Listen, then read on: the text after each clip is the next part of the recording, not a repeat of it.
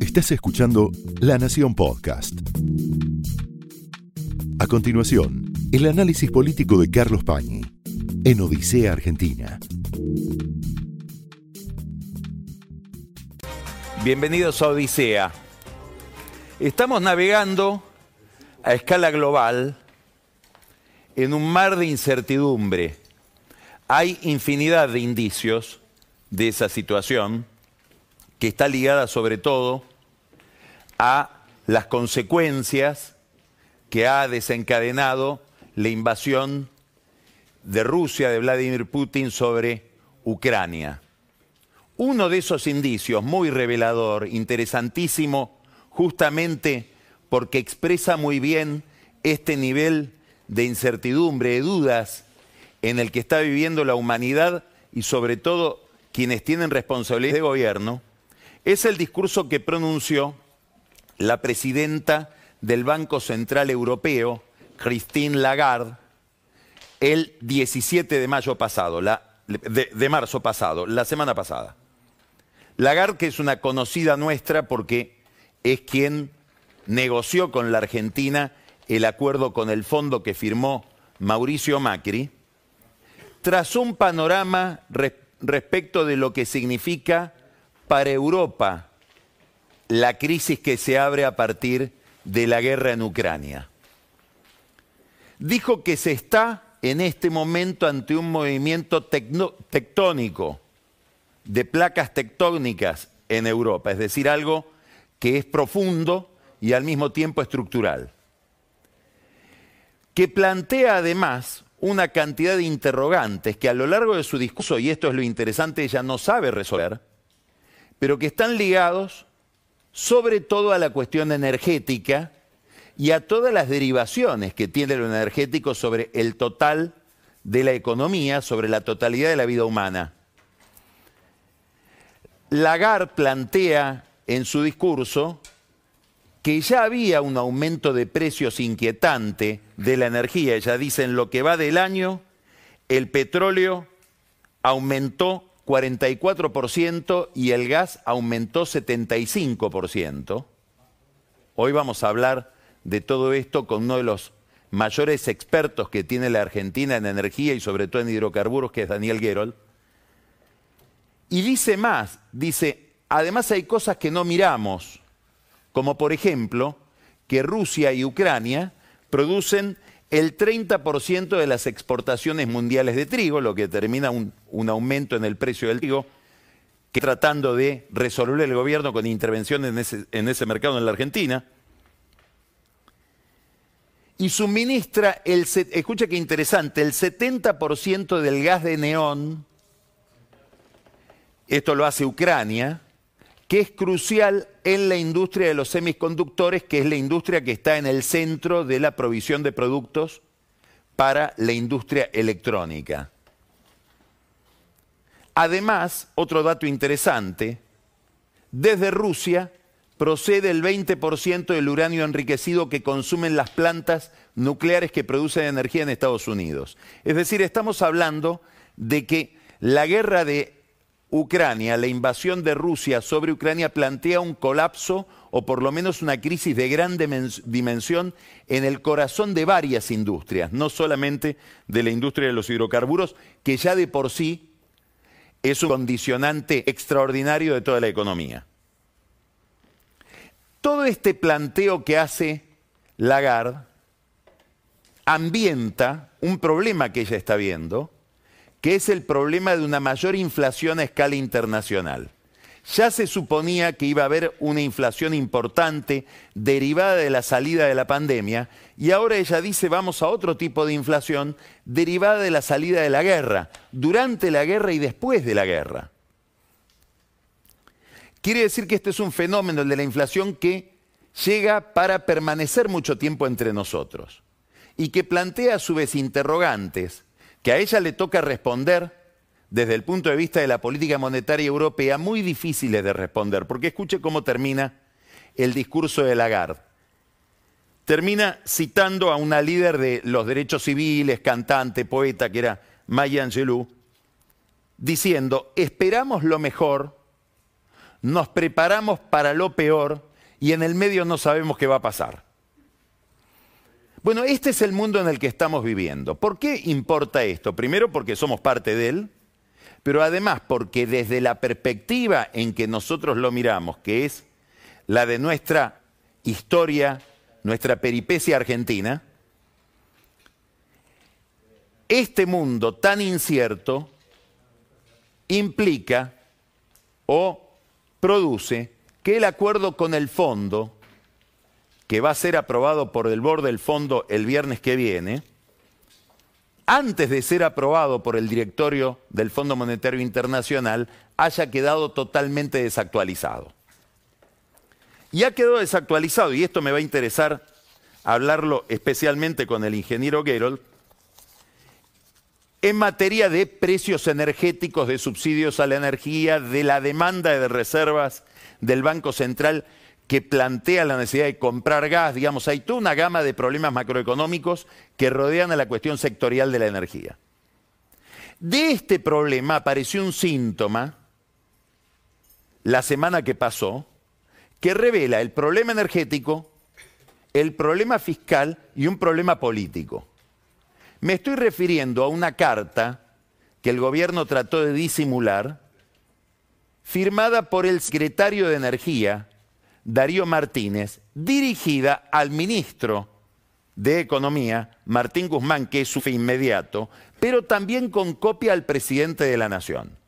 Y es una carta extraordinariamente inusual, por lo dura, por lo terminante, por lo indignada se parece bastante, bastante a aquel conflicto que apareció entre Guzmán y Federico Basualdo cuando Guzmán intentó reemplazarlo a Basualdo y hasta el día de hoy no pudo, a pesar de todas las promesas que le formuló el presidente de que lo iban a reemplazar, por el aumento de las tarifas eléctricas.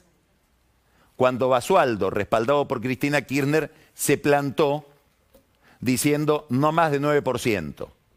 Bueno, ese fue el principio de la disidencia de Cristina Kirchner con el acuerdo con el fondo que termina en la negativa a votar ese acuerdo por parte de la Cámpora y los senadores que le responden a ella.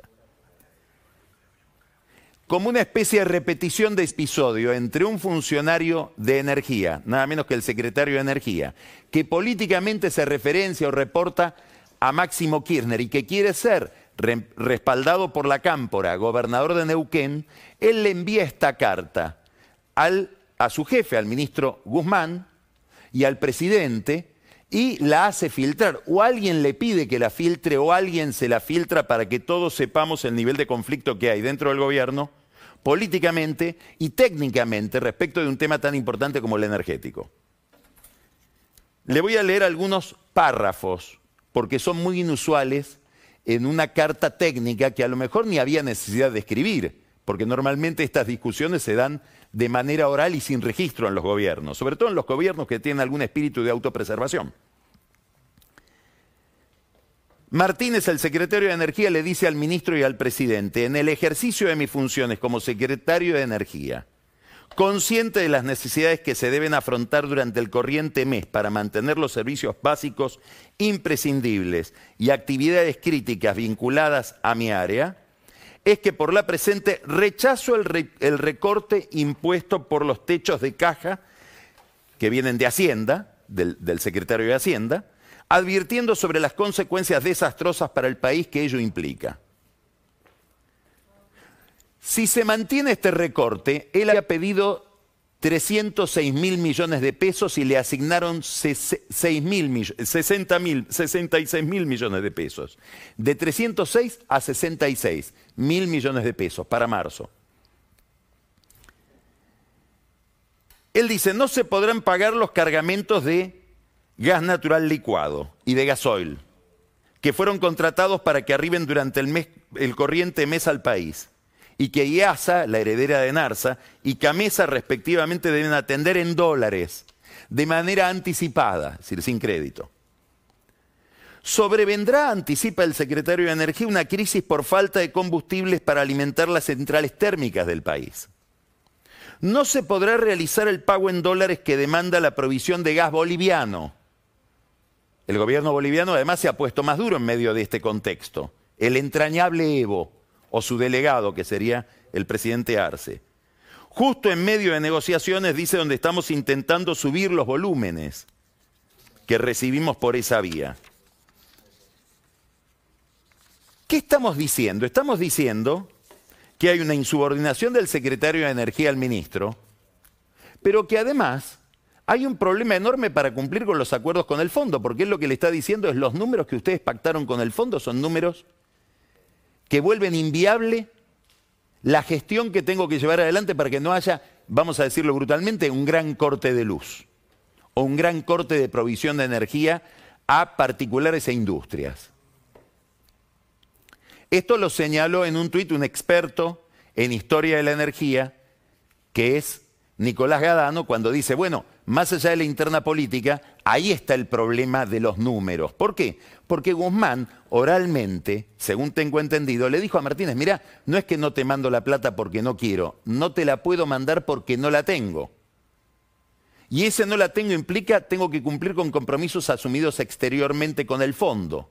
Ahora, lo curioso es que después de esta carta, Alberto Fernández se comunicó con Martínez y como si Martínez fuera su jefe le dijo, no te pongas nervioso, te vamos a mandar la plata. ¿Esto qué representa? Representa o es una pequeña reducción a escala de escenificación de la relación entre Alberto Fernández y Cristina Kirchner y todo lo que le rodea.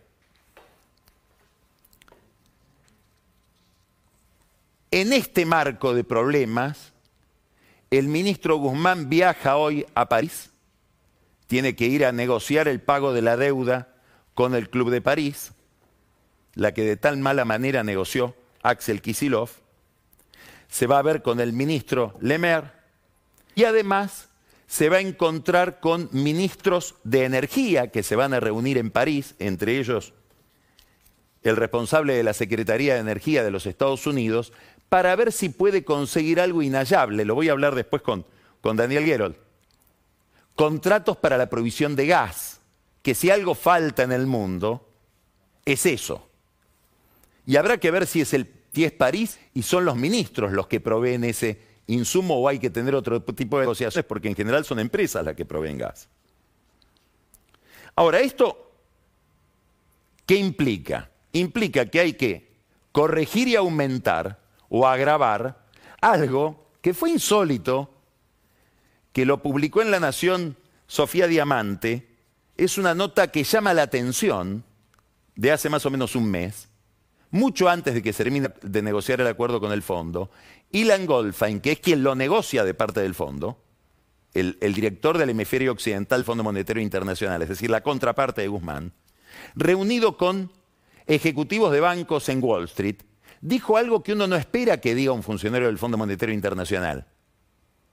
No lo espera diplomáticamente, no lo espera técnicamente, políticamente. Dijo, estamos firmando con la Argentina un acuerdo que no sirve para nada. Pero lo dijo antes de este desaguisado contable que introduce el problema energético en ese acuerdo que ya era deficiente, según Goldfein en aquel momento. ¿Por qué es interesante lo de Goldfein? Porque este banquero ortodoxo, que fue presidente del Banco Central ultra ortodoxo en el gobierno de Temer en Brasil, que pertenece al mundo de la banca, que es una especie de ultrafiscalista monetarista, coincide con Cristina Kirchner, que desde la otra vereda también opina que este acuerdo no sirve para nada y que por lo tanto el gobierno de Alberto Fernández no tiene perspectiva de recuperarse y ganar las elecciones. Una coincidencia muy llamativa de dos mundos distintos, pero en la que se revelan el verdadero problema entre Cristina Kirchner y Alberto Fernández. Si uno compara la posición de ella con la posición del presidente y con el discurso que dio el presidente el viernes. Son diferencias respecto de pronósticos. A ver, vamos a hablar con mucha sinceridad. Al político, al final de todo, hasta por un problema de responsabilidad, no por un problema de frivolidad. En su profesión, la obligación del político, al final de todo el camino, es preocuparse por si la gente lo va a votar o no. No es tangencial Es una irresponsabilidad que el político piense en una receta que no tiene sustento electoral. Bueno, lo que hay entre Cristina y Alberto Fernández es una diferencia profunda respecto del sustento electoral que puede tener la política del gobierno en los próximos dos años. Y esto tiene distintas manifestaciones que implican la ruptura que estamos viendo entre ellos, que ahora vamos a analizar. ¿Dónde está el problema de la cuestión electoral referida a la economía? Son dos pronósticos electorales distintos referidos a un problema, la capacidad o incapacidad que tenga este gobierno y este programa económico en reducir la inflación. ¿Por qué? Porque la inflación determina el nivel de salario real y el nivel de salario real determina la orientación del voto.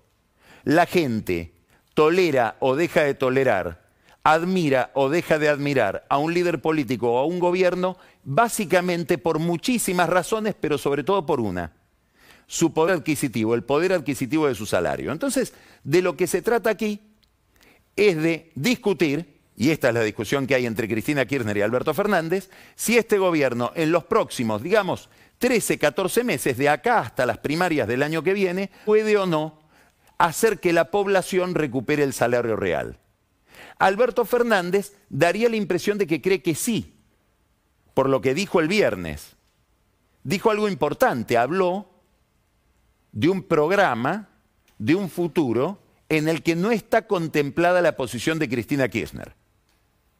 Habló de un eje con la oposición que le ayudó a votar o que colaboró en que se apruebe el Fondo Monetario Internacional.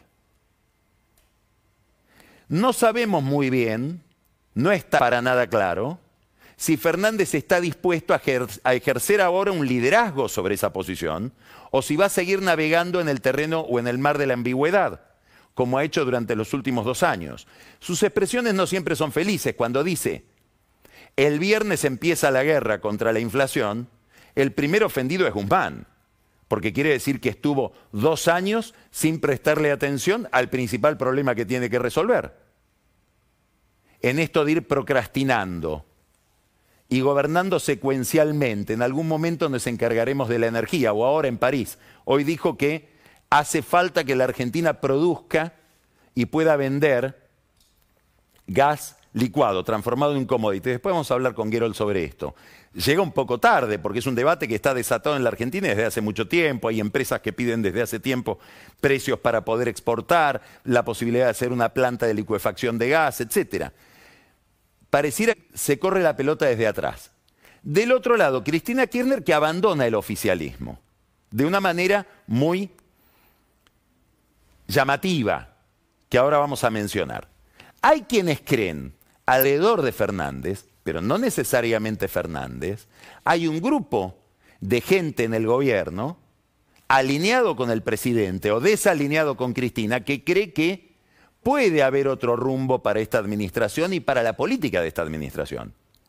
Algunos hasta se hacen la fantasía de que cuando Fernández habla del consenso y del acuerdo entre el gobierno y la oposición, él está buscando un acuerdo con un sector de Juntos por el Cambio. Y empiezan a mirar el eje entre Alberto Fernández y Gerardo Morales y la UCR. Muy probablemente vayan mucho más allá de lo que permiten de lo que permite anticipar o pronosticar los hechos concretos. Alrededor de Fernández se ha formado un grupo que no sigue a Fernández, más bien intenta impulsarlo a él para que de esa pelea se olvide de Cristina Kirchner y arme otro esquema de poder. Ahí está Aníbal Fernández, ahí está el mejor amigo del presidente que es Pepe Albistur, en ese mismo grupo se encuentra una persona que se vuelve ahora relevante, porque está muy asociado al kirchnerismo histórico y a los movimientos sociales, que es Luis Delía, que le acaba de decir en un programa de televisión a Cristina Kirchner hablando con Alejandro Berkovich, es inviable el no acuerdo con el fondo porque esto termina en Venezuela, y cuando Delía habla de Venezuela, lo que está diciendo es que Venezuela ya colapsó. Gabriel Catopodis, ministro de Infraestructura, y Juan Zabaleta, ministro de Acción Social. Este es un núcleo de gente que está esperando que Fernández se levante sobre sus pies y enfrente a Cristina Kirchner. Quieren limitar sobre todo el poder de la cámpora dentro del gobierno y algunos piensan en una, idea un poco audaz o suicida, que es ponerle a cada dirigente de la cámpora un segundo debajo. De tal manera que la guerra se traslade en serio a la administración y ya no el oficialismo, el gobierno colapse. Hay mordacidad, hay mal humor. Hay dos personas de este grupo que acabo de mencionar que a Máximo Kirchner lo llaman Ricardito, lo que quiere decir que así como Ricardo Alfonsín no es Raúl Alfonsín, él tampoco es Néstor Kirchner, es además una forma de desmerecer, creo que injustamente, al embajador en España. Y hay además otro grupo más cercano a la concepción que se va formando Alberto Fernández de este momento y de lo que debe hacer, formado en la Casa de Gobierno por Vilma Ibarra, por Gabriela Cerruti y por una persona clave al lado de Fernández, aunque no aparezca demasiado, que es su jefe de asesores Juan Manuel Olmos. A la vez están tratando de encontrar alguna sangre intelectual que justifique esta orientación ligada al acuerdo con el fondo. Ha, aparecido un texto de Ricardo Foster y Jorge Alemán, desde la posición de ruptura con el Fondo Monetario Internacional, de ruptura con toda esta orientación económica que se expresa en el Grupo Soberanos, Alicia Castro lo llamó a esos intelectuales, intelectuales rentados, es decir, que escriben porque les pagan el sueldo, estamos viendo cómo va subiendo la agresividad. Ahora, vamos a enfocar bien qué es lo que está pasando, inclusive para que alrededor de Alberto Fernández muchas de estas personas no se hagan fantasías que después terminan en frustración. Acá la que se peleó es Cristina, que decide irse del oficialismo, no quedar asociada a los ajustes para ella infructuosos que van a ocurrir desde ahora hasta dentro de dos años, con un programa que necesariamente va a entrar en una revisión tras otras porque ya ni los del fondo creen en el programa del fondo pero se va de una manera muy peculiar, dejando a su, gente en las principales cajas del país, en la en el PAMI, en la DGI. Ahora, si esa postura ancla en una propuesta electoral, cuando Alberto Fernández y su grupo vean, vamos a ponerlo en términos muy brutales, que con su plata les están armando una candidatura para entorpecerlos, o para derrotarlos, ahí probablemente la guerra cambie de tono. Claro, Cristina Kirchner, ¿qué piensa? Esa no es tu plata. Todo lo que signifique hoy oficialismo es mío, porque los votos son míos y porque yo te puse ahí y porque sos un delegado. Y la legitimidad la doy yo. Ahora empieza la pelea por la legitimidad. Empieza esta semana. ¿Por qué? Porque esta semana se conmemora un nuevo aniversario con todo lo que eso significa para el kirchnerismo, para las organizaciones de derechos humanos, del, golpe de Estado del 24 de marzo del 76, del comienzo de la dictadura. Entonces, vamos a ver cómo subliminalmente el discurso contra la dictadura se transforma en un discurso contra el fondo y eventualmente contra Alberto Fernández. Estamos viendo un proceso de radicalización de el grupo que rodea a Cristina Kirchner. Claro, al irse del gobierno, al desentenderse de la suerte del plan económico, se liberan de algo muy incómodo para un oficialismo, que es tener que responder cómo se llega al día de mañana. Entra en una pelea utópica, milenaria, de transformar el capitalismo, resolver de otra manera el problema de deudores y acreedores en el mundo, ¿Cómo pago los sueldos mañana? ¿Cómo hago para que mañana haya combustibles y la economía funcione? ¿Qué hago con un banco central sin reservas? Son preguntas que ya no se ven obligados a contestar. Ni Cristina, ni Máximo Kirchner, ni la Cámpora, ni todo el grupo que los rodea. Más bien pretenden este nuevo alineamiento. Les voy a mostrar dos fotos de algo que pasó esta semana que terminó, la semana pasada. Esta primera foto es una foto donde vemos a Miriam Bregman líder, diputada, líder del trotskismo en la Argentina. Está al lado de un señor que se llama Eric Toussaint. Es un belga que da clases en París y vive en París. Y se dedica a andar por el mundo como vocero de un comité de repudio a las deudas fraudulentas.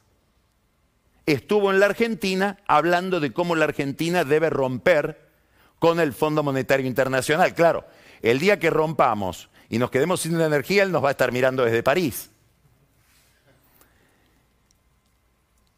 ¿Qué es lo interesante de esta reunión de este intelectual, Eric Toussaint, Comité así se llama el, el organismo, Comité para la Abolición de Deudas Ilegítimas. Lo interesante es la segunda foto, esta. Y ahí lo vemos a Toussaint rodeado de gente muy ligada a Cristina, dos personas importantes en esta foto. Paula Penaca en el fondo, es la mano derecha de Máximo Kirchner, secretaria del bloque, oficialista, escucha qué interesante, porque es otra anomalía. La secretaria del bloque oficialista de la Cámara de Diputados sigue hablando en contra del acuerdo con el fondo. Renunció su jefe máximo a la presidencia, pero ella no se fue de ahí. O sea que el nuevo presidente del bloque que supuestamente fue puesto por Fernández, y por otro miembro del grupo de Fernández que no mencioné, que es Agustín Rossi, tiene que seguir conviviendo con alguien que está en contra de lo que él vota y de lo que él pide votar, que es Paula Penaca, muy inteligente, muy aguerrida. Y Oscar Parrilli, que lo vemos acá en una inesperada condición de trosco, reunido con Toussaint y hablando también de la ruptura con el fondo. ¿Por qué estas dos fotos son importantes? Porque nos están indicando una afinidad que en realidad revela la preocupación del kirchnerismo por una dinámica, que es el temor a que la izquierda trotskista radicalizada siga creciendo electoralmente. En las últimas elecciones sacaron más de un millón de votos. En la provincia de Buenos Aires avanzaron y el kirchnerismo cree que avanzan sobre su propio terreno, algo parecido a lo que pasa con Milei en la capital y el terreno del PRO. Es decir, empiezan a ver que el trotskismo le habla a su propia base electoral, claro, sin ningún compromiso con Alberto Fernández ni con la responsabilidad de gobernar, de una manera mucho más nítida, mucho más interpelante de la que les puedan hablar ellos. Esto explica en buena medida la ruptura. Vuelvo al concepto inicial. Lo que más importa, casi lo único que importa en último término, es el voto, es sostener su base electoral. Ahora, todo esto empieza a anclar en conceptos, en documentos, se dicen palabras de las que es difícil volver atrás. En este momento está circulando un documento bastante bien redactado, yo diría extraordinariamente teórico, escrito por gente que no está comprometida con la administración, pero que curiosamente lo hace circular la cámpora, buscando firmas, que llama, escuche, la opción, la alternativa que plantean. Le están hablando a Fernández, a ese Fernández que se pone en el centro y dice, agradezco a la oposición y eventualmente hasta podría gobernar con la oposición. A ese Fernández le contestan con un documento que se llama moderación o pueblo. Si sos moderado no sos pueblo, ¿quedó claro?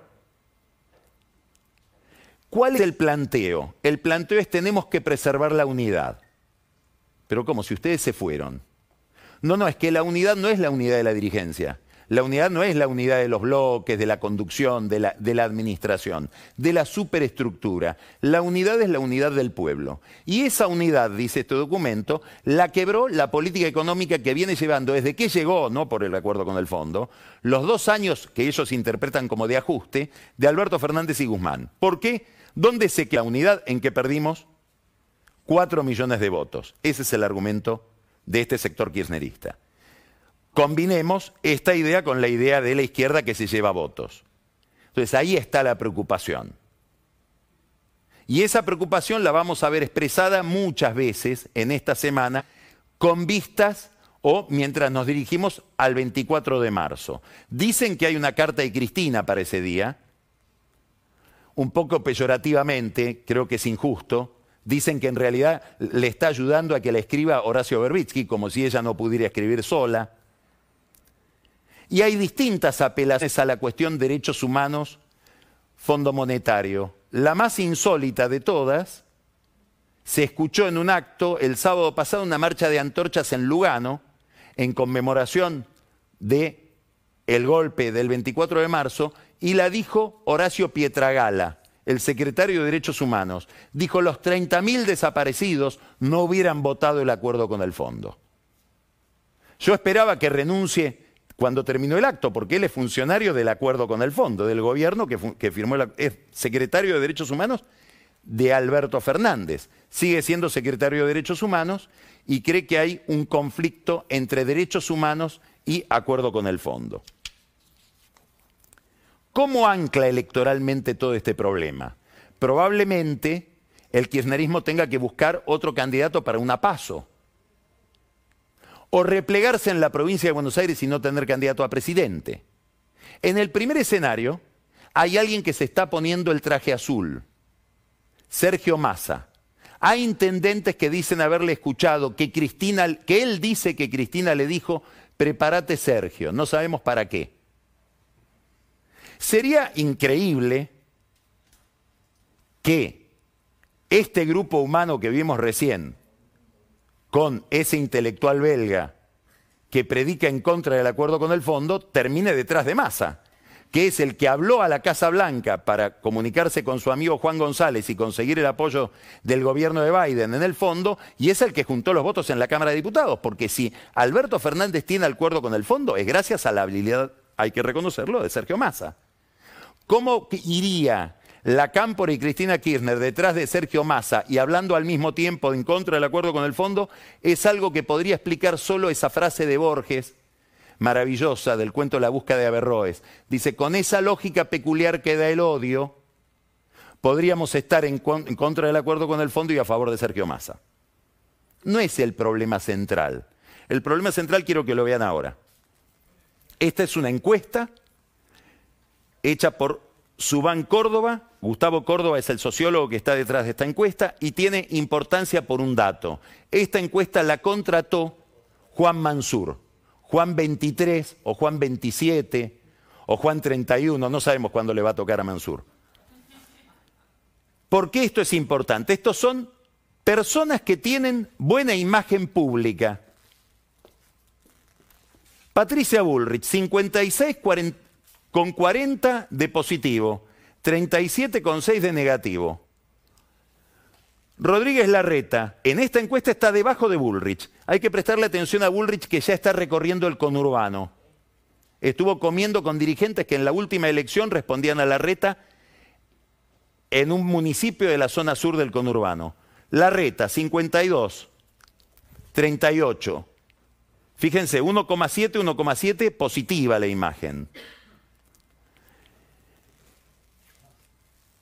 Sigue mi ley, 47 positiva, 41 negativa. Digamos, esta es la gente que hoy genera expectativas. Todos opositores. 46, 9. Manes. Estamos hablando de muy buena y buena. Piqueto. Mejora, está eh, con una imagen todavía superior la negativa a la positiva Macri, aunque está mejorando. Es decir, la mala muy mala supera a la muy buena buena. Ahora mire este otro, este, este, otra, esta otra diapositiva. Oficialismo. ¿De dónde se cuelga el oficialismo para una carrera electoral? Lo curioso es que el encuestador lo puso en el oficialismo también a Gerardo Morales, aparentemente. La que mejor está es Cristina. Estamos hablando de 35% de imagen positiva 34 Alberto Fernández. Está mejor Cristina que Alberto Fernández en esta encuesta, insisto, contratada por Mansur. Sergio Massa, 28 de... Está mal Massa, ¿eh? 28 de imagen positiva, está mucho peor que Cristina, que tiene 35. Máximo Kirchner, 24, peor que Massa. Y el propio Mansur, que debe estar arrepentido de que le lleven esos números, tal vez sea la última encuesta que le vende eh, Gustavo Córdoba Mansur, tiene 20% apenas de imagen positiva. ¿Qué quiere decir? Que acá está el problema. ¿Por qué? Porque un gobierno, un oficialismo con muy poco atractivo electoral, donde aparentemente hay mucho fastidio social con todos aquellos que lo representan, debe encarar una tarea muy complicada, que es en este contexto de incertidumbre global y de incertidumbre local, dar la pelea contra la inflación, la, que, la pelea que aparentemente el inconsciente, digamos, la instancia inconsciente de Alberto Fernández le hizo decir, empieza el viernes, durante dos años estuvimos durmiendo la siesta. En medio de una fractura, donde Fernández no se anima a asumir liderazgo y abrazarse al acuerdo con el fondo, nos lo vende como un plato frío que no quiso firmar, y Cristina Kirchner nos invita o invita a los suyos a una saga milenarista que no tiene respuesta para lo que puede pasar mañana. Quebrados entre ellos, peleados entre ellos. La sensación cuál es? Que hasta ahora, durante estos dos años, el gobierno era un barco sin rumbo. Ahora la sensación es que el gobierno son dos barcos sin rumbo. Esto fue el análisis político de Carlos Pañi en Odisea Argentina, un podcast exclusivo de La Nación. Escucha todos los programas de La Nación Podcast en www.lanacion.com.ar. Suscríbete para no perderte ningún episodio. Estamos en Spotify, Apple Podcast, Google Podcast y en tu reproductor de podcast favorito. Seguí escuchando La Nación Podcast.